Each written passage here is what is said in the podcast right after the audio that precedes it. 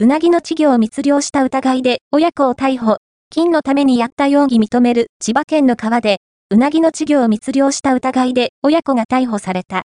井浩二容疑者48は、2月16日、東野小町を流れる黒部川で、うなぎの稚魚69匹、約 10g2 万1000円相当を密漁した疑いが持たれている。